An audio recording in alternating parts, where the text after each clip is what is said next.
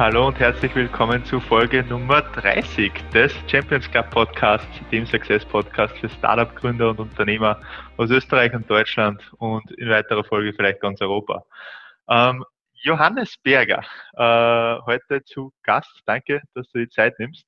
Johannes Berger, CEO und Gründer von Mimo, ähm, 2016 gegründet, mittlerweile äh, ein Team von ja, 25 Personen. Ähm, und was die machen, ist total genial, gerade für Menschen wie mich, weil sie es zusammenbekommen mit ihrer App, ähm, auch Technik-Noobs wie wir, die mehr aus dem Sales-Bereich kommen, äh, das Programmieren beizubringen. Und äh, ja, haben dabei schon über 75.000 zahlende Kunden. Ähm, also echt genial, was ihr da in den letzten drei, vier Jahren ähm, aufgebaut habt. Vielleicht erzählst mir ganz kurz zu deiner Story, wie das überhaupt alles passiert ist. Es ist ja aus dem Studium heraus, äh, äh, hat sich das entwickelt. War für dich schon immer klar, dass du selbst ein Unternehmen aufbauen wirst oder war das einfach so, ähm, hat sich das irgendwie ergeben? Ähm, ja, vielen Dank erstmal für die Blumen und für die Einladung. Äh, freue mich, dass ich äh, da sein darf und mit dir äh, ein bisschen über Mimo plaudern äh, kann und dir ein bisschen erzählen darf oder euch ein bisschen allen erzählen darf ähm, was, was wir machen und wie es so dazu gekommen ist. Ähm, ja, ich meine, deine, zu deiner Frage, ähm, nein, also ich habe eigentlich gar nicht äh, vorgehabt äh, zu gründen ursprünglich. Also das war eigentlich auch gar nicht so in meinem Lebensplan drinnen. Ich habe ähm, ursprünglich ähm, nach, der, äh, nach der Schule Zivildienst gemacht beim Roten Kreuz ähm, und bin dann so in die Schiene Medizin gekommen, ähm, war da sehr begeistert davon, habe dann auch Medizin studiert, mhm. Ähm, bin dann äh, sehr lange in dem, im Bereich Medizin gewesen, habe sehr viel dort auch gearbeitet, habe auch auf der Uni gearbeitet, auch dann ähm, im Bereich äh, der Lehre was gemacht. Ähm, und äh, wollte dann eigentlich, war ich fix der Meinung, dass ich irgendwie als Arzt dann äh, relativ bald beginnen würde. Äh, sollte dann doch ein bisschen anders kommen, ähm, weil mich dann doch das Thema irgendwie Programmieren und ähm, Lehre, Unterrichten, Leuten helfen, was zu lernen, eingeholt hat. Und ja, da muss ich vielleicht ein bisschen, äh, ein bisschen länger oder weiter gleich ausholen. Ähm, prinzipiell das erste Mal irgendwie so im Programmierkontakt bin ich halt in der Schule gekommen mit ähm, 14, 15 Jahren. Ähm, da hatten wir so einen äh, Programmierteil äh, aus dem äh, Informatikunterricht. Das war so eine Stunde in der Woche Informatikunterricht und ähm, war vollkommen langweilig und öde. Es war irgendwie so, wie benutze ich Word, äh, wie erstelle ich eine PowerPoint-Präsentation. Das haben wir auch ähm, ja, ähm, das war also ziemlich langweilig. Aber wir hatten dann so ein, ein Coding-Programmiermodul ganz am Schluss. Und das war halt so drei, vier Wochen oder so ganz am Schluss mhm. noch so dran ge gepackt, weil unser Informatiklehrer das irgendwie doch spannend fand, uns das auch irgendwie ein bisschen zu vermitteln. Uh, und bin ich da ihm auch sehr dankbar dafür, weil das war so irgendwie der erste Kontakt. Und ich fand es extrem spannend, irgendwie äh, Code zu schreiben und der Computer macht dann das, was äh, einem gesagt wird. Und ich habe dann auch, nachdem das vorbei war, mir ein Programmierbuch gekauft und äh, mich in den Sommerferien reingetüftelt. Aber im Endeffekt hat es mich dann irgendwie nicht so sehr gefesselt oder es war irgendwie kompliziert, es war öde, es war nicht, ich hatte niemanden, der mir da jetzt irgendwie bei Fragen hilft und ich habe dann wieder aufgehört damit nach einiger Zeit. Und das war irgendwie ein bisschen ein frustrierendes Erlebnis und das ähm, also er hat auf jeden Fall dann so ein bisschen mitgespielt, ähm, wie es dann zur Gründung von Mimo kam. Ähm, später habe ich dann eben, wie schon vorher gesagt, Medizin studiert und war ich voll darauf eingestellt. Und Medizinstudium ist so aufgebaut, dass man für ein paar Monate lang äh, keine Person sieht, äh, weil man sich auf diese großen Prüfungen vorbereitet. Und dann hat man aber wieder ein paar Monate extrem viel Zeit. Ähm, und so nach einer Prüfung bin ich dann so irgendwie, in, ich glaube, so die erste gleich dann so in ein Loch gefallen, so okay, jetzt stehe ich nicht mehr auf um acht und lerne bis um acht am Abend und äh, äh, schaut mich hier in der Unibibliothek ab, äh, was mache ich? Und dann habe ich mir gedacht, naja, okay, ich schaue mir das Programmieren nochmal ein bisschen an. Und das war so der zweite Kontaktpunkt für mich dann mit dem Programmieren, ähm, wo ich einfach so nebenbei dann irgendwie so in Sommerferien und dann hat sich das auch so während dem Studium hingezogen, ein bisschen programmiert habe. Und ich hatte damals eben, ich glaube, iPod Touch oder so war das noch, nicht mal ein iPhone, aber das war irgendwie so die Zeit, wo gerade der App Store groß geworden ist und äh, iOS 3 oder 4 war das gerade, äh, das war sehr spannend irgendwie und da, da konnte man dann ähm, seine eigenen Apps bauen und hochladen. Und das war gerade irgendwie so der neue Goldrausch des, des, des App Stores irgendwie. Mhm. Ähm, und hat mich irgendwie fasziniert und ich dachte, da möchte ich auch ein bisschen was bauen, weil das Programmieren ja ähm, schon mich früher einfach interessiert hat. Und so bin ich einfach dazu gekommen, ein bisschen da in die Richtung ähm, zu gehen, ein bisschen zu programmieren, ähm, eigene erste Apps zu, zu erstellen. Und hat mich dann irgendwie so begeistert, dass ich neben dem Medizinstudium dann auch der Informatik äh, begonnen habe zu studieren. Und da war dann irgendwie das dritte einschneidende Erlebnis, das ich hatte, das dann irgendwie zur Gründung von Nimo geführt hat im Endeffekt. dass ich gesehen habe, dass äh, einfach die Art und Weise, wie auf der Uni ähm, Informatik, Programmieren gelehrt wird, äh, nicht, sagen wir mal so, optimal ist. Also das hat mich äh, sehr irritiert, was da, wie das halt funktioniert hat. Ich habe auch bei meinen Studienkollegen, die da zum ersten Mal in, in Kontakt Berührung mit dem Programmieren, ähm, Coden gekommen sind, gemerkt, wie komplex es sein kann, wenn man es irgendwie schlecht erklärt. Ähm, und, und, genau, das waren irgendwie so die Punkte, die mich dann dazu geführt haben, ähm, zu überlegen, wie kann man da was besser machen? Wie könnte man eine Lösung finden, die tatsächlich die Konzepte, die vielleicht in der Theorie kompliziert sind, aber wenn man sie praktisch leicht und einfach erklären kann, sind sie auch gar nicht so schwer. Wie kann man diese, und wie kann man diese Brücke mhm. schaffen zu dem, Programmieren ist nicht so schwer, wenn man es nur richtig erklärt bekommt. Und das andere, was ich irgendwie ähm, in dieser Zeit halt viel erlebt habe, war, äh, viele in den öffentlichen Verkehrsmitteln sitzen, in den Öffis sein und dort sehr viel Zeit am Handy ähm, verbringen oder auch verschwenden. Äh, und, und das war irgendwie dann so diese zweite Idee, wo ich gesagt habe, okay, es wäre irgendwie spannend, das irgendwie mobil auch darzustellen. Und das war dann auch schon, äh, 2014 war das dann, war das quasi der erste Prototyp, den ich entworfen habe ähm, für die Programmiersprache Swift von Apple ähm, am iPhone, eben als iPhone-Application. Und das war gleich mal so der erste Test, um, um wie, wie das ankommt und das funktioniert. Das hat ganz gut funktioniert. Die, die Nutzer ähm, sind viel schneller gekommen und in viel größeren Zahlen, als ich mir das erwartet habe.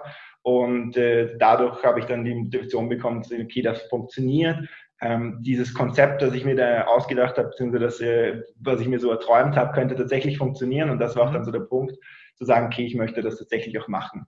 Bis zur eigentlichen Gründung, auch da mit meinen drei Gründerkollegen, hat es dann noch äh, eineinhalb Jahre länger gedauert, eben bis 2016, wo wir uns dann dazu endlich entschlossen haben, okay, wir äh, kündigen alle unsere Jobs, wir äh, beenden unsere Studien und ähm, starten tatsächlich wirklich Fulltime mhm. äh, mit dem Projekt Mimo durch.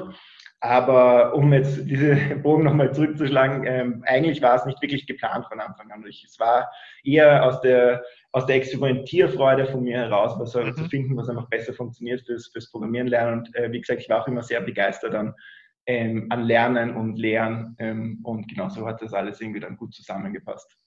Sehr cool. Also ich kann nur bestätigen, dass was ähm, ihr da gebaut habt, das Ziel, was du gerade beschrieben hast, das ist absolut 100 Prozent ähm, erfüllt. Wir haben eingangs schon, bevor wir gestartet haben, habe ich schon kurz äh, geteilt, bin glücklicher Kunde da, ähm, von, von eurer App und es ist genau der Anwendungsfall. Also immer wenn ich im Endeffekt in der Straßenbahn die 15 Minuten äh, ins Büro fahre, das ist die, die Programmierlernzeit. Ja, perfekt. ähm, Cool. Ähm, vielleicht erklärst du ganz kurz das Businessmodell, äh, was ihr dahinter habt. Also wie äh, verdient ihr mit Mimo im Endeffekt Geld? Genau, also wir sind eine App, die du gratis im App Store bzw. Google Play Store runterladen kannst. Und ähm, unser Konzept ist im Prinzip, dass wir ähm, Education und Code lernen, Programmieren ähm, allen gratis zur Verfügung stellen wollen. Das heißt, du kannst bei uns äh, starten, du kannst im Prinzip unsere zwei Hauptlernpfade, äh, das eine ist Web Development, das andere ist äh, Python mit Data Science, ähm, ohne irgendwelche Kosten zu haben, durchzumachen. Und äh, wir verkaufen dann zusätzlich noch ein Abonnement, das man jährlich oder monatlich beziehen kann, das gewisse Zusatz äh, Features enthält. Und das ist im Prinzip das Businessmodell dahinter. Also wir haben Der ein klassisches Freemium. Premium. Genau. genau. Premium mit, mit Premium. Äh, Funktionen äh, oder Premium-Kursen, ähm, wie man das nennen kann. Genau. Cool. Was war in die drei, vier Jahren, ähm, wo ihr jetzt ähm, am, am, Markt seid, bisher eure größte Challenge, ähm, die ihr bewältigen habt müssen?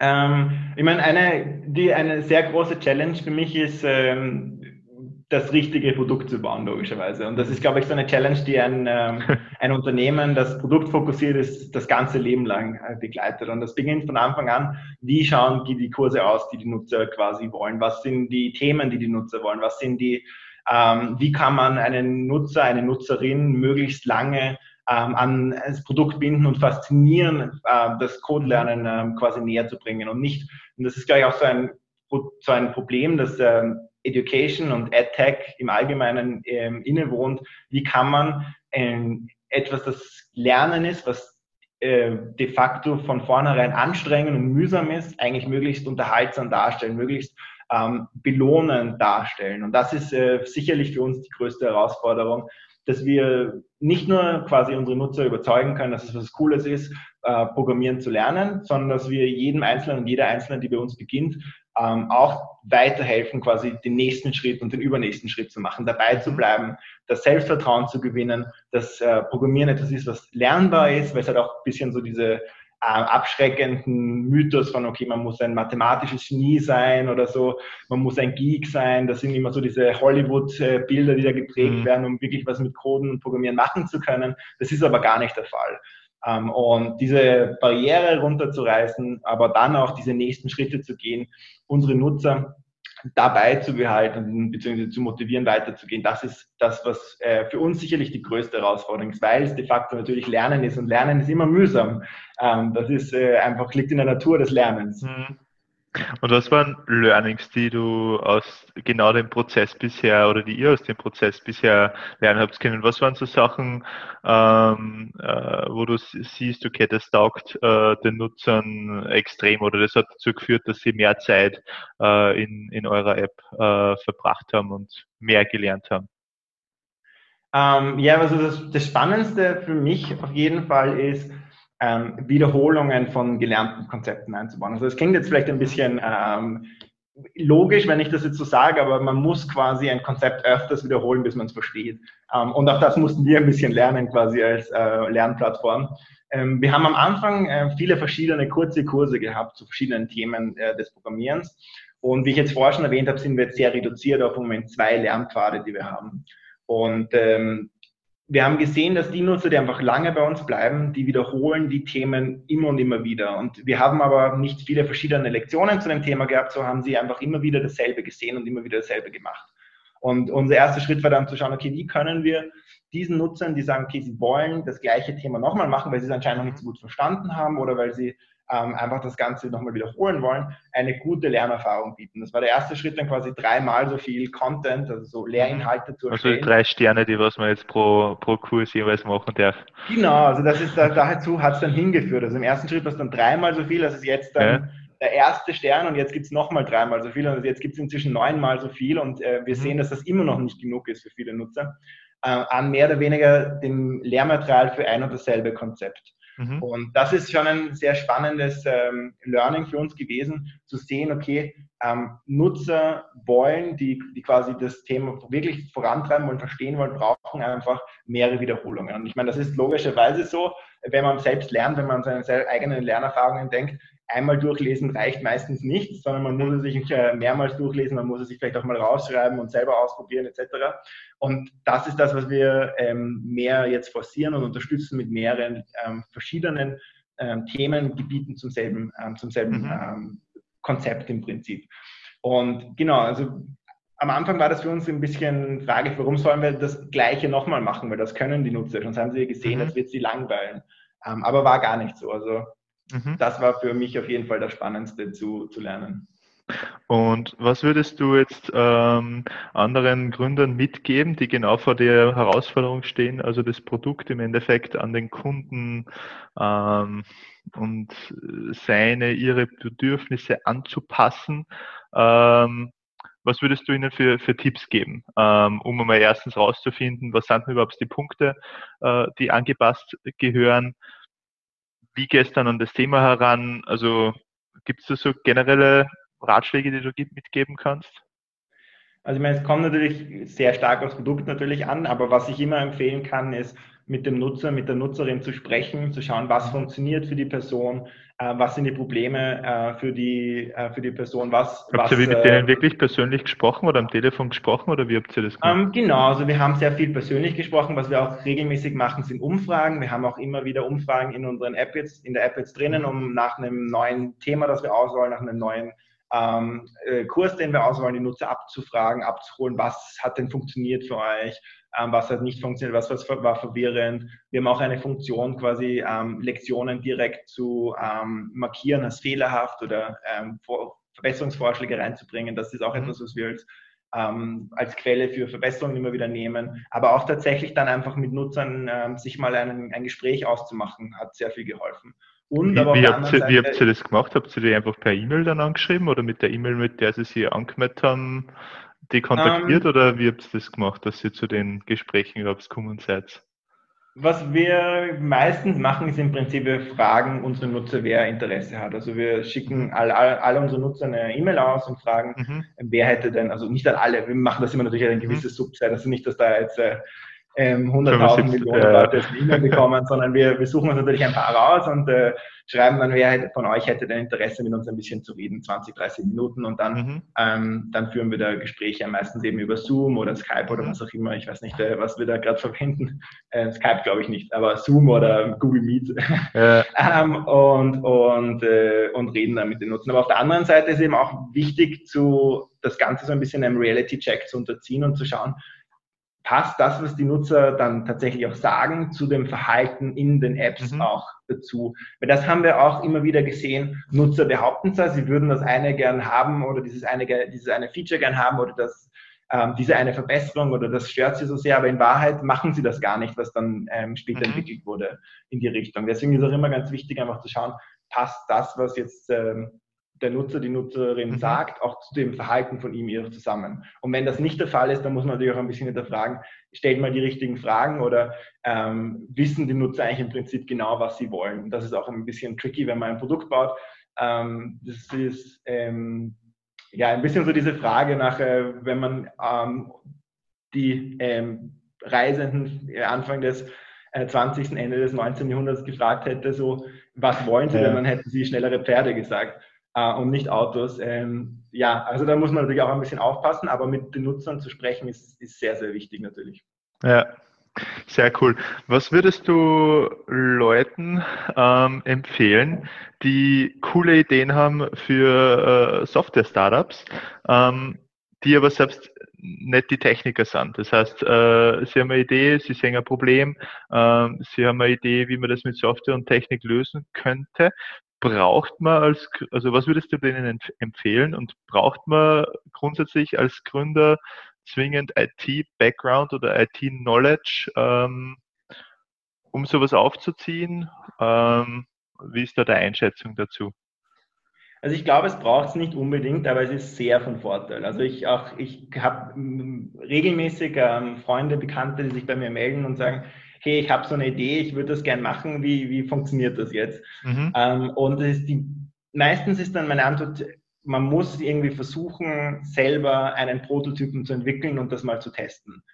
Ähm, allein von der, wenn es auch in die Richtung geht, Finanzierung und wie kann man das Ganze mit Investment dann ähm, größer machen, da geht es meistens darum, schon mal ein bisschen was vorzuweisen. Mhm. Zumindest, dass das Marktinteresse da ist. Und ähm, was ich halt da sehr stark sehe bei vielen ist ähm, die Idee, dass dann quasi ähm, mit einer Outsourcing-Lösung zu programmieren oder so. Und das, da würde ich sehr davor ähm, abraten, beziehungsweise mir das sehr genau überlegen, ähm, sondern eher den Weg einschlagen, sich jemanden zu suchen, äh, eine Person, der das eben auch sehr am Herzen liegt, dieses Thema, und diese mhm. Person einfach ins Boot zu holen, wenn man selber nicht die äh, Fähigkeiten hat, einen Prototypen zu bauen um diesen Prototypen dann zu bauen. Der muss jetzt auch nicht besonders toll ausschauen, aber der muss ein bisschen äh, zeigen, dass es funktioniert.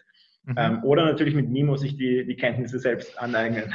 Das wäre jetzt dann direkt meine Folgefrage äh, gewesen, aber bevor wir zu dem kommen, was da die besten Kurse dafür sind, äh, vielleicht nochmal kurz zum Gründerteam zurück. Also ähm, ist es äh, klar, äh, also was du auf was du jetzt hinaus wolltest, ist ein, ein Technik, also ein Tech-Gründer hinzuzuziehen, der dann im Endeffekt den Prototypen baut und äh, die Art CTO-Rolle oder wie auch immer äh, übernimmt, äh, braucht man selbst auch Kenntnisse in äh, IT oder ja, braucht man selbst da die IT-Kenntnisse, wenn man sie jetzt noch nicht hat.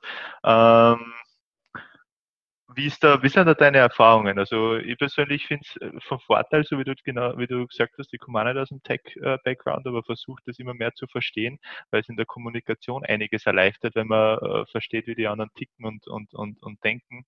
Ähm, wie ist da deine, deine Erfahrung, ähm, auch mit den Personen, mit denen du sonst so sprichst, mit den Kollegen, die du jetzt, äh, die du erwähnt hast, ähm, die mit Ideen zu dir kommen?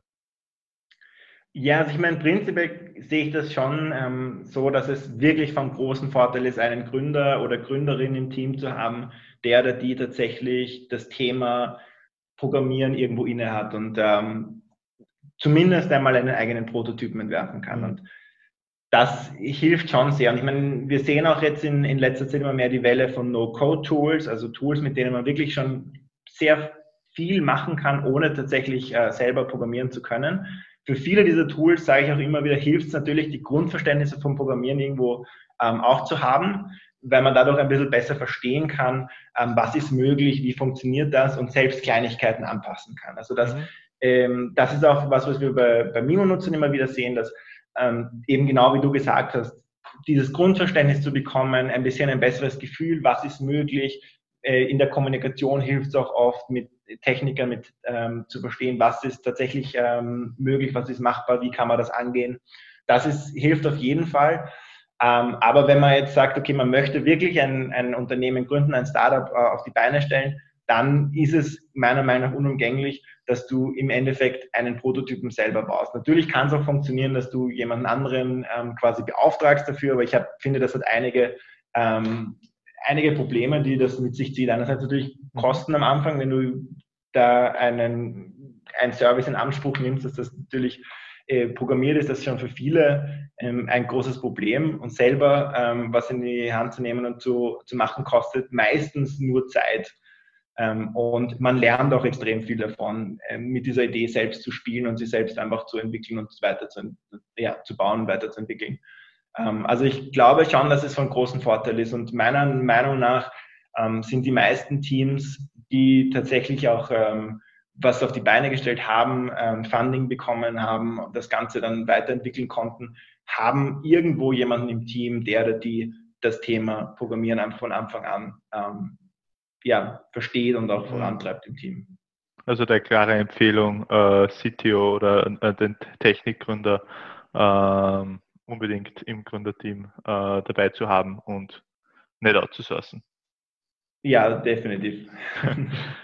Perfekt. Dann kommen wir jetzt zum zweiten Thema. Welche Kurse sind am gescheitersten, um so ein Grundverständnis von Technologie zu bekommen, äh, von allen angefangen? Also äh, gibt ja mehrere Aspekte, äh, so wie du schon angesprochen hast. Also die Website-Thema, ähm, aber äh, im Endeffekt geht es dann auch, wenn es in Richtung Skalierung geht, dann äh, mal um Infrastrukturen, wie das ganze Zeugs funktioniert. Ähm, was sind da Kurse, die du empfehlen kannst? Ja, also ich glaube, man muss auch gar nicht so stark in verschiedene Themen jetzt dann im Endeffekt auch hineingehen, wenn man, ähm, wenn man jetzt mal ein Grundverständnis haben will und nicht tatsächlich äh, programmieren will. Mhm. Ähm, was, ich, was ich sehr empfehle und was wir bei Mimo immer sehr empfehlen, ist ähm, unser Web Development Kurs, der von Anfang an Schritt für Schritt ähm, dich durchführt von wie ist eine Webseite aufgebaut, was ist HTML, das ist das Grundgerüst für Webseiten, ähm, dann geht es weiter zu CSS, das ist die, ähm, die Art und Weise, wie man dann Webseiten designen kann, schöner gestalten kann, dann geht es Richtung JavaScript, das die Programmiersprache dann fürs Web im Prinzip ist, die hilft, Webseiten interaktiv zu gestalten und da wirklich eine Interaktion vom Nutzer dann im Prinzip zuzulassen. Ähm, und äh, das sind so die Punkte, wo wir sagen, das macht auf jeden Fall Sinn, so sich da einzuarbeiten und in diesem, in diesem Bereich ein Wissen ähm, ja, sich anzuwärmen, weil du verstehst, wenn du im Prinzip allein mal mit HTML beginnst, so viel mehr von dem, wie einfach das Web aufgebaut ist, mit dem du tagtäglich einfach interagierst. Und ja, heutzutage ist es sowieso schon so, dass, ähm, dass viele Sachen, auch die traditionell früher als äh, Desktop-App oder so äh, gestaltet waren, mehr oder mehr ins, ins Web ausgelagert werden. Und im Endeffekt geht es dann auch in die Richtung, wenn, das einen, wenn man da weitergehen will, ähm, weiter Richtung JavaScript Frameworks, also Richtung React und so. Das sind auch Dinge, die, die Sinn machen, die aber alle quasi ein logischer nächster Schritt sind nach, ähm, nach HTML, CSS und JavaScript im Prinzip. Mhm.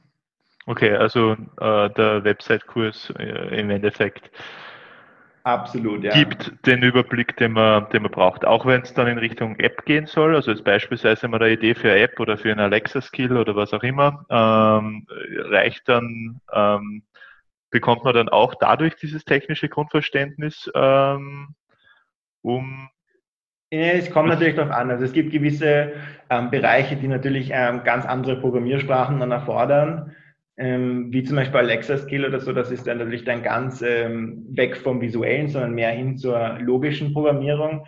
Aber da hilft eben auch dieses Grundverständnis von JavaScript zu bekommen, was auch eine sehr äh, eine richtige Programmiersprache ist, im Gegensatz zu HTML und CSS, wo es eher um die mhm. Struktur mhm. geht, ähm, ist JavaScript eine tatsächliche Programmiersprache, wo es eben auch sehr ähm, um logisch, sehr viel um logische Konzepte geht und um darum zu verstehen, wie Programmierkonzepte funktionieren. Und das, dieses Wissen hilft auf jeden Fall. Das heißt, wenn man mhm. mal eine Programmiersprache versteht, ähm, dann ist es auch nur noch ein relativ kleiner Schritt verhältnismäßig zu einer anderen Programmiersprache überzugehen. Ähm, das heißt, wenn man, JavaScript, wenn man JavaScript äh, versteht, dann ähm, ist es relativ einfach, das Konzept von einer iOS-App, von einem Alexa-Skill oder was auch immer äh, zu verstehen.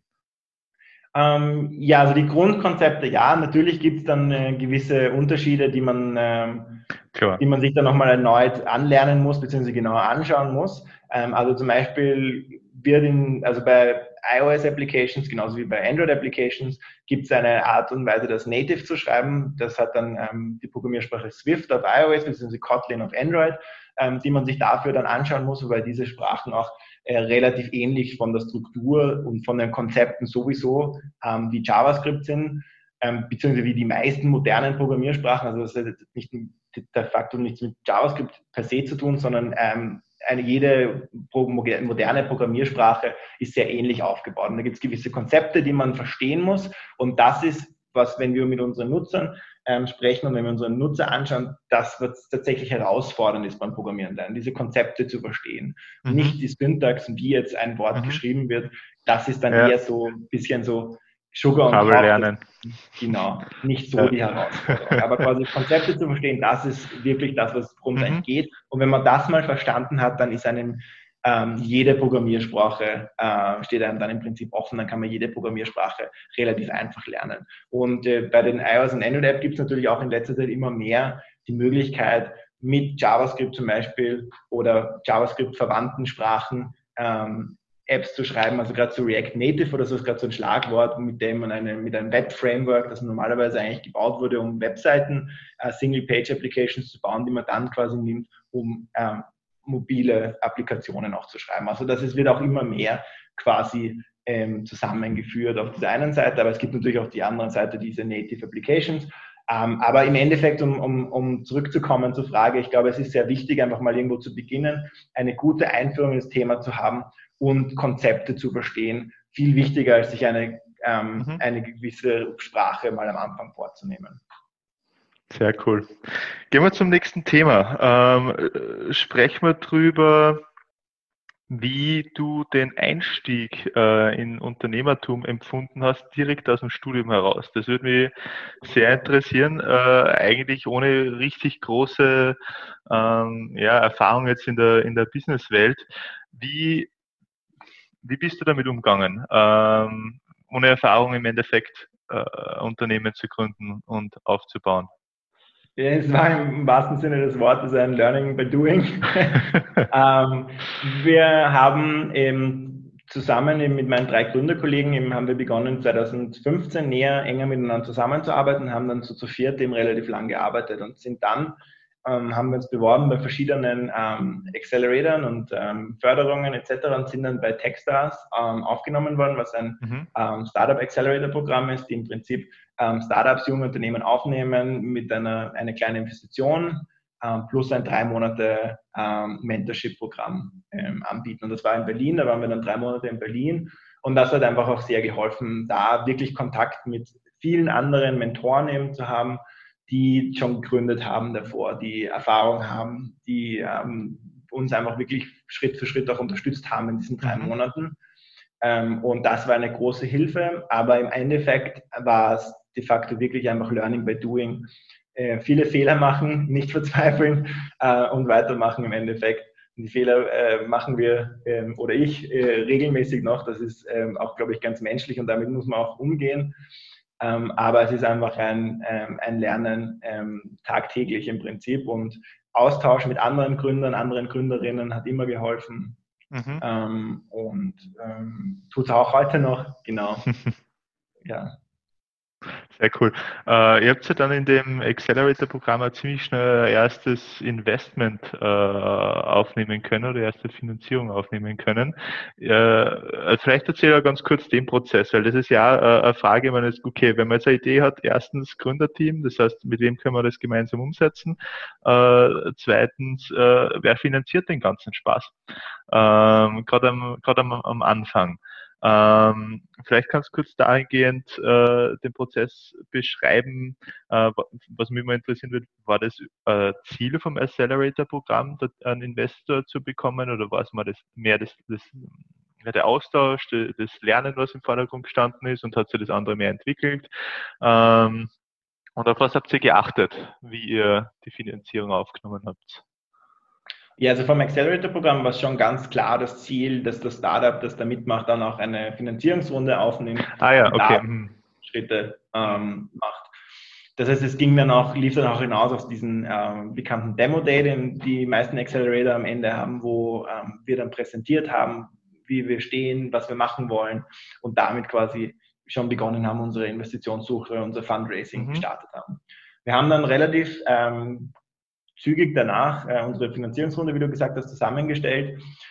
Ähm, das war natürlich schon auch ein, ein, ähm, ein spannender Prozess und auch sehr herausfordernd. Und ich glaube, da komme ich nochmal zurück auf dieses Thema, was du eben vorher gemeint hast. Wie beginnen? Ich glaube, da ist es einfach für, und das ist ganz klar in, in Europa so, ähm, also in Österreich gesehen, mit österreichischen Investoren gesprochen, in, in Deutschland, mit deutschen Investoren, aber auch in, in Großbritannien, in Frankreich, ähm, mit vielen Investoren gesprochen, dass ähm, einfach eine, eine gewisse ein Grundprodukt schon mal da sein muss. Es muss schon mal ein bisschen erwiesen sein, dass das Produkt funktioniert und dass das Gründerteam tatsächlich auch das Produkt bauen kann ähm, mhm. und die Nutzer versteht. Und das ist etwas, was, äh, was glaube ich, sehr wichtig ist, weil viele stellen sich auch vor, okay, ich habe mal eine Idee, ich mache mal eine PowerPoint mhm. und dann bekomme ich Geld und dann suche ich mir irgendwie ein Team zusammen oder mhm. brauche ich ein Team zusammen, um das Produkt zu bauen. Aber ich glaube, das ist ein bisschen eine verkehrte Herangehensweise. Man müsste eigentlich zuerst eben, wie ich es auch schon vorher gemeint habe, eben diese Idee validieren, zumindest in den Grundzügen zu schauen, dass man einen Prototypen zusammensetzt, ähm, zusammenbaut, diesen Prototypen an ähm, die Kunden zu bringen und mal zu schauen, funktioniert das, wie reagieren die Kunden, gibt es gewisse Anzeichen dafür, dass es da einen Markt dafür gibt und dass das Team immer auch ein Gespür hat, was, das, was der Markt braucht, ähm, wie das Produkt ausschauen soll.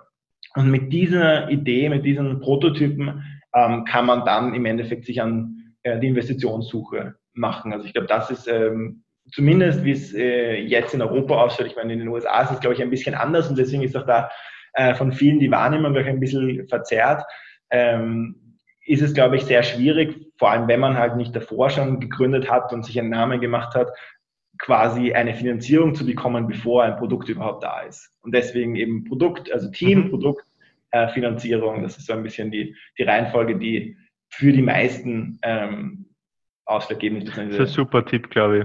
Das ist ein sehr, sehr, sehr guter Tipp, äh, den du da gerade gibst. Ja, das wollte ich eigentlich schon sagen. Ähm, genau, sprechen wir ähm, über den emotionalen Prozess des Ganzen. Ähm, also es hängt ja mit der Frage zusammen, die was ich vorher äh, gestellt habe, nämlich äh, du startest aus dem Studium heraus ähm, in die, ins Unternehmertum rein ähm, wie bist du, und ich bin sicher, dass es auftaucht ist, weil es gibt, glaube ich, kaum wen, bei dem es nicht auftaucht, wie bist du mit äh, diesen Phasen des Selbstzweifels äh, umgegangen? Also wenn du dir mal fragst, äh, wenn irgendwas halt nicht so funktioniert, äh, wie es funktionieren soll, wie, wie gehst du oder wie bist du damit umgegangen, wie, wie gehst du heute damit um? Um, ähm, ja, das ist immer eine, eine, ein schwieriges Thema, logischerweise. Und ich finde auch, dass wir ähm, insgesamt als äh, Gesellschaft eigentlich viel zu wenig über solche Themen sprechen. Es ist meistens immer so, okay, Erfolg, Erfolg, Erfolg und das ist das, was nach draußen rausposaunt wird. Aber es ist einfach so, dass man Fehler macht. Es ist so, dass man ähm, dass Fehler dann auch Selbstzweifel auslösen oder dass auch einfach Selbstzweifel kommen aus anderen Umständen. Also es muss jetzt nicht unbedingt ein Fehler sein, den man macht. Ähm, aber da, bei mir war das oft so, dass, dass gerade wenn Fehler passiert sind, dass das einfach sehr stark ähm, Selbstzweifel hervorruft und irgendwie sagt, okay, ähm, das wurde gerade vermasselt, das habe ich nicht gut hingekriegt, das äh, zeigt einfach, dass, äh, dass ich da einfach nicht die geeignete Person dafür bin, dieses Unternehmen zu, zu gründen, zu führen, wie auch immer. Mhm. Ähm, und es ist auch wirklich schwierig, damit umzu, umzugehen, ähm, finde ich. Also ich habe noch nicht den perfekten Weg gefunden. Ähm, aber ähm, ich glaube, es, es ist ein ganz guter, wichtiger erster Schritt, eine, dass man sich selbst klar macht, dass das etwas ist, was ganz natürlich ist, mhm. Dass man auch äh, sich austauscht äh, immer wieder ähm, und dass man sich da auch irgendwo einen, einen Rückhalt holt, der weg, äh, ganz weit weg ist vom, vom Unternehmen. Also das, ähm, das kann jetzt verschiedenes sein, aber ich glaube, irgendwie da auch so einen Ausgleich zu bekommen, ist ganz wichtig, um einfach mal den Kopf frei zu bekommen und an andere Dinge zu denken. Und das ist, ähm, das ist etwas, was mir auf jeden Fall immer wieder sehr, sehr hilft. Ja. Ja, äh, gerade der Punkt, den du angesprochen hast, äh, zu verstehen, dass es was ganz Natürliches ist, ist so spannend und so wertvoll. Ähm, also ich sage Grund, warum ich den Podcast gestartet habe. Ich finde es so geil, ähm, erfolgreiche Persönlichkeiten ähm, und, äh, zu hören und deren Stories zu hören, gerade wenn sie offen sind. Und das super Spannende ist, äh, ob man sich jetzt Biografien durch, also liest oder das Hörbuch hört oder Podcasts ähm, sich anhört, selbst die erfolgreichsten Persönlichkeiten, wo du glaubst, es gibt gar nicht, dass die äh, überhaupt noch irgendein Fünkchen an Zweifel äh, verspüren können, ähm, rein körperlich, ähm, mhm. sind oft die, die, die absolut geplagt davon sind, faszinierenderweise. Und ähm, das finde ich total spannend, ähm, weil es einfach zeigt, dass es, wie du sagst, was ganz Natürliches ist. Und ähm, wenn diese Phasen kommen, dass man es genau als, als so eine natürliche Phase akzeptiert und auch weiß, es wird irgendwann wieder vorbeigehen und ähm, es passt schon. Es ist, es ist jetzt nicht so schlimm, dass ich jetzt gerade äh, äh, eine Phase des Selbstzweifels habe. Es ist in Ordnung. Ja, definitiv. Aber ich glaube auch eben, dass man, dass man es nicht nur einfach hinnehmen muss, sondern auch irgendwie schauen, wie kann man auch ein bisschen aktiv dagegen arbeiten. Ich habe das Natürlich. auch öfters mal erlebt, wenn man, wenn gerade gewisse Sachen einfach nicht hinhauen, wie man sich das äh, vorstellt und das vielleicht größere Projekte sind und an denen man Wochen, Monate lang arbeitet oder so oder irgendwie irgendwas im Team schief geht, was eigentlich äh, nicht hätte passieren dürfen oder wie auch immer das dann ähm, wirklich auch aktiv irgendwie, wenn man was tun muss, auch aktiv abschalten, aktiv sich jemand zum Reden holen. Ähm, und das ist, glaube ich, wirklich auch ganz wichtig, sich da einfach auszutauschen und einfach den Kopf frei zu machen. Mhm. Ähm, als, als nächsten Schritt danach, nach dieser mhm. quasi, ähm, nach dem Bewusstmachen, Guter Punkt. Das, das natürlich ist. Guter Punkt, ja. Cool. Äh, wie viele Stunden arbeitest du äh, in der Woche? Wird, wird mir ähm, interessieren. ich, ich versuche äh, tatsächlich mehr oder weniger immer so um die 40 Stunden zu arbeiten. Ähm, ich habe ähm, am okay. Anfang äh, deutlich mehr gearbeitet und aber gesehen, dass es einfach ähm, tatsächlich, ich meine, das ist ein bisschen ein mhm. Klischee, aber es ist, es ist so, es ist mehr ein Marathon als ein Sprint und natürlich arbeitet man manchmal mehr, ähm, wenn es jetzt notwendig ist. Ähm, aber ich habe einfach gesehen, man, man also zum Beispiel für mich selbst, ähm, nach jetzt fünf Jahren im Prinzip äh, intensiv an dem Produkt, Produkt, und Projekt zu arbeiten, dass es einfach ähm, auf lange Sicht sinnvoller ist, seine Ressourcen, Ressourcen auch zu schonen mhm. und zu schauen, dass man auch einen guten Ausgleich hat im Endeffekt und nicht ähm, zu sehr rein, äh, rein zu hackeln, wie man sagt. ähm, ähm, natürlich braucht es auch diese Phasen und äh, wenn es sie braucht, dann bin ich auch gern bereit, da, mache ich das auch natürlich, da mhm. deutlich mehr reinzustecken, jetzt mal in einer Woche. Ähm, das ist keine Frage. Also das ist für mich, für mich ist mein Beruf macht mir immer noch sehr viel Spaß und es ist viel mehr sein Beruf. Es ist äh, das, was ich eigentlich, äh, was ich gerne mache und was meine, mhm. meine ja, ein bisschen schon Berufung eher, eher ist im Endeffekt. Ähm, aber, aber man muss da auch, glaube ich, im Endeffekt, wenn man das lange macht, irgendwie schauen, was, ähm, was, wo kommt quasi ähm, genug zurück von dem Zeitinvestment. Und wenn man dann mhm. äh, 50, 60 Stunden eine Woche arbeitet, am Schluss noch ein Zahnfleisch dahin kriegt, dann kriegt man auch nicht mehr viel weiter. Und das ist das, was ich Absolut. gelernt habe. Und ich glaube, das ist was, was sehr schwer ist. Und ich habe mir damit am Anfang auch wirklich sehr, sehr schwer getan, das irgendwie auch so zu, zu akzeptieren. Und ähm, es war dann irgendwie so meine Frau, die dann zu mir gesagt hat, irgendwann so, Johannes, irgendwie so kann es nicht weitergehen, du arbeitest wirklich nur rund um die Uhr. Du musst einfach ein bisschen schauen darauf, dass äh, auch Zeit für uns da ist und auch Zeit für dich selbst da ist. Und das war irgendwie dann auch so ein bisschen so ein Weckruf für mich, um ähm, zu sehen, okay, eigentlich, wenn man so einen Schritt zurück macht, bringt dieses, diese Mehrarbeit dann im Endeffekt auch nicht mehr wirklich viel Produktives weiter, sondern es ist dann einfach mhm. nur noch so ein, man versucht irgendwas weiterzubringen, im Endeffekt dreht man sich zum fünften Mal im Kreis. Ähm, deswegen lieber die Zeit sinnvoll investieren, schauen, dass man die Ziele, die man sich steckt, effektiv erreicht. Ähm, und auf der anderen Seite aber auch einen guten Ausgleich eben hat und äh, eine gute, gute Work-Life-Balance. Wie so schön heißt ja. Okay, spannend. Ähm, ist interessant, dass du das sagst, weil, also meine persönliche Meinung, und das ist wirklich nur meine persönliche Meinung, ist, dass 40 Stunden zu wenig ist. Also ich glaube nicht an 100 Stunden Wochen. Mhm. Ähm, ähm, aber ich, ich glaube auch nicht an 40 Stunden Wochen. Also ich bin persönlich so bei, ich glaube ziemlich genau 60, 55, mhm. 60 irgendwo in dem und habe für mich entdeckt, dass das die Pace ist, die langfristig äh, durchziehen kann. Ähm, also ich kenne Leute, die, und ehrlich gesagt, auch meine Mitgründer machen mehr wie ich. Also die sind teilweise auf 70, 75, äh, wo ich echt nicht verstehe teilweise, wie das geht. Ähm, und wie die am nächsten Tag frisch da sein können, aber sie bringen es zusammen. Ähm, äh, deswegen finde ich es immer interessant äh, und, und ich stelle die Frage also gerne äh, zu beobachten, wie das andere sehen. Und ähm, ja, also 40 Stunden ist, ist, ist, sagst du, reicht vollkommen. Immer noch. Ja, ja, nein, also ich meine, ich, ich denke, es ist, also für mich ist es gleich eine ganz gute Zeit und wir, wir, ich, für mich ist es auch immer wichtig, einfach nicht nur für mich, sondern auch für alle, die bei Mimo arbeiten, noch einen guten Ausgleich zu haben zwischen Arbeit und halt ähm, dem Leben neben der Arbeit. Mhm. Und deswegen schauen wir auch, dass. Ähm, Glaubst du, dass du dadurch, oder dass ihr dadurch immer, und das ist überhaupt nicht schlimm, ähm, es gibt immer seinen Preis und sein Vergnügen, aber glaubst du, dass ihr dadurch äh, vielleicht ein bisschen was ähm, im Business ähm, oder weniger schnell wächst, äh, wie wenn ihr die Zeit investieren würdet und dafür halt mehr äh, persönliche äh, Freizüge genießen äh, könnt?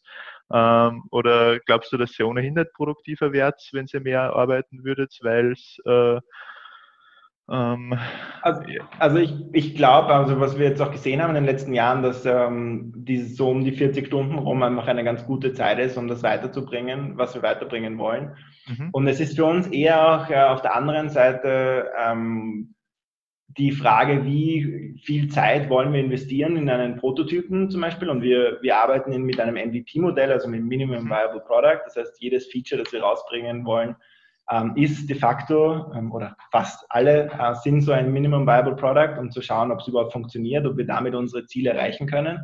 Und es ist auf der anderen Seite eher so ein Abstecken, wie viel Zeit wollen wir investieren, wie soll so ein MVP ausschauen und ähm, dann ein runterskalieren im Gegensatz dazu halt irgendwie immer mehr reinzustecken und ein größeres Produkt zu bauen. Ähm, also das sehe ich schon noch sehr stark ähm, als Vorteil. Aber klar, ähm, wenn man sagt, okay, man möchte halt irgendwie auch schauen, dass es nicht ähm, langfristig mehr sind als eben 40 Stunden pro Woche, ähm, eben auch für alle, die bei Mimo arbeiten. Ähm, wie gesagt, es kommt vor, dass es mehr sind und das ist auch natürlich und okay. Und das ist auch für alle, die bei Mimo arbeiten, okay, wenn es jetzt mal irgendwas gibt, das jetzt über die Ziellinie ge gebracht werden muss, dann mhm. wird auch ein bisschen mehr gearbeitet, das ist keine Frage. Aber ähm, dass das irgendwie auf der anderen Seite wieder so eine, ein Reality-Check für uns ist, wie viel ähm, Zeit wollen wir quasi in ein Feature rein investieren mhm. und das so eine natürliche ähm, ja, ähm, Grenze für uns dann irgendwo ist, zu sagen, okay, es macht nicht so viel Sinn, da jetzt unendlich viel in ein Feature rein zu investieren, sondern wir wollen es lieber runterbrechen und dann schnell testen ähm, mit den Ressourcen, die wir eben haben. Und das funktioniert recht gut. Ich meine, größtenteils. Es gibt immer wieder, wir regen uns oder regen uns regelmäßig darüber auf, dass Features zu lang dauern und denken uns, äh, warum haben wir da jetzt schon wieder das und das reingebaut und so. Ja, das passiert natürlich auch, ähm, aber das sind eben auch wieder Punkte, an denen wir dann wieder versuchen zu lernen ähm, eben als Team besser hinzukommen und sagen, okay, hätte es dieses Feature tatsächlich gebraucht, um das, oder diesen Punkt vom Feature tatsächlich gebraucht, um unsere Annahme zu testen? Oder hätte man den auch einfach weglassen können und das Feature in statt, äh, weiß nicht, 100 Stunden in eigentlich 10 Stunden launchen können? Mhm. Ähm, und, und wie können wir das beim nächsten Feature hinkriegen? Mhm. Cool, super spannend, da deiner Gedankenwelt äh, zu folgen. Ähm, was sind deine Top 3 Buchempfehlungen, die du für Startup-Gründer äh, und jene, die äh, überlegen zu gründen und äh, noch Early Stage sind, äh, die du denen mitgeben kannst? Ähm, das ist eine gute Frage. Ähm, ich habe darüber schon ein bisschen nachgedacht, weil ich äh, es nicht so eine einfache Frage finde. ähm, ich, hab, ich bin auf drei Bücher gekommen, die ich selber sehr spannend fand, die ich nicht unbedingt in der richtigen Reihenfolge gelesen habe. Deswegen gebe ich auch eine, ähm, eine Empfehlung dafür, wann man sie lesen sollte. Das eine ist Lean Startup von Eric Ries, das ein wirklich sehr gutes Buch ist. Ähm, und das ist eher so ein Buch, das man wirklich tatsächlich am Anfang lesen sollte, mhm. meiner Meinung nach. Ähm, also wenn man den ersten Prototypen baut oder ähm, in die Richtung gehen will, ähm, einen Prototypen zu bauen, dann ist das, glaube ich, ein ganz gutes Buch dafür. Ähm, wenn man in eine Finanzierungsrunde aufnimmt, dann kann ich empfehlen, sich um diesen ganzen Terms und äh, so eher vertraut zu machen. Äh, Venture Deals von Brad Feld. Venture Deals, okay. Venture Deals von Brad Feld. Ähm, es ist, da geht es im Prinzip sehr stark darum zu verstehen, wie sind Finanzierungsrunden aufgebaut, was sind die Terms dahinter, was muss man verstehen, was muss man bedenken, wenn man eine Finanzierungsrunde auf, ähm, aufnimmt. Und das hilft definitiv, weil wenn du mal eine Finanzierungsrunde aufnimmst und mit so einem ähm, Termsheet mal konfrontiert wirst, dann wirst du mit diesen ganzen ähm, Terms da wirklich ähm, erschlagen, wenn du die nicht alle ja, äh, Habt ihr da mit einem Anwalt zusammengearbeitet, der da mal drüber geschaut hat bei eurer Runde damals? Genau, glaub, ja, also wir arbeiten da ja. immer mit einem Anwalt zusammen, um ja. diese ganzen äh, Terms aufzuarbeiten. Also das ist auch eine, eine definitive Empfehlung, aber ich glaube, es hilft einfach auch dir als, als Gründer, als Gründerin, sich ein bisschen Absolut. ein Grundverständnis von dem Thema zu machen, damit man auch äh, versteht, worum es da eigentlich geht. Und wenn der Anwalt dann äh, oder die Anwältin dann sagt, ja, das oder das, ähm, wäre gut da drin zu haben, dann ähm, muss man nicht jetzt die teuren Anwaltsminuten da zahlen am Telefon, um nachzufragen, was ist das genau, sondern macht sich da ja. ein bisschen, bisschen schau. Also das ist echt auch ein, eine Buchempfehlung, die ich äh, sehr, ähm, mhm. ja, sehr gerne weiterempfehle, weil es wirklich ein sehr wichtiges Thema ist, wenn es um die Richtung Finanzierungsrunde geht. Mhm. Ähm, und dann so, wenn es Richtung Teamaufbau geht und dann, wenn man ein ähm, bisschen ähm, weiter schon schaut und das ein Team aufgebaut hat, sind dabei ist aufzubauen, ähm, rüber über das Gründungsteam hinaus. Ähm, dann kann ich wirklich empfehlen, und das ist, glaube ich, auch so ein Klassiker, Hard Thing, um, About Hard Things mhm. äh, von Ben Horowitz.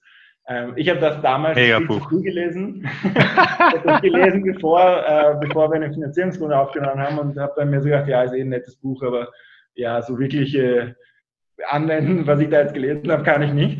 Ähm, und ja, es ist, glaube ich, eher so ein Buch, das man lesen sollte, wenn man, wenn man Richtung Team geht, beziehungsweise ein Team ähm, hat als Gründer, als Gründerin. Und dann ist es wirklich ein sehr, sehr ähm, gutes Buch. Ja, es ist ja die, ein, eine Pflichtlektüre von allen ähm, Startups, die von, von Speed Invest ähm, betreut werden, beziehungsweise wo die investieren, habe ich mal sagen lassen. Also jedes Investment von denen bekommt es als Pflichthausaufgabe, das Ding, das Ding zu lesen. Ist ja. ein bisschen amerikanisch angehaucht, also die Stories da drinnen sind teilweise schon ziemlich extrem, ähm, aber trotzdem finde ich ja super, super Buch. Ja. Cool.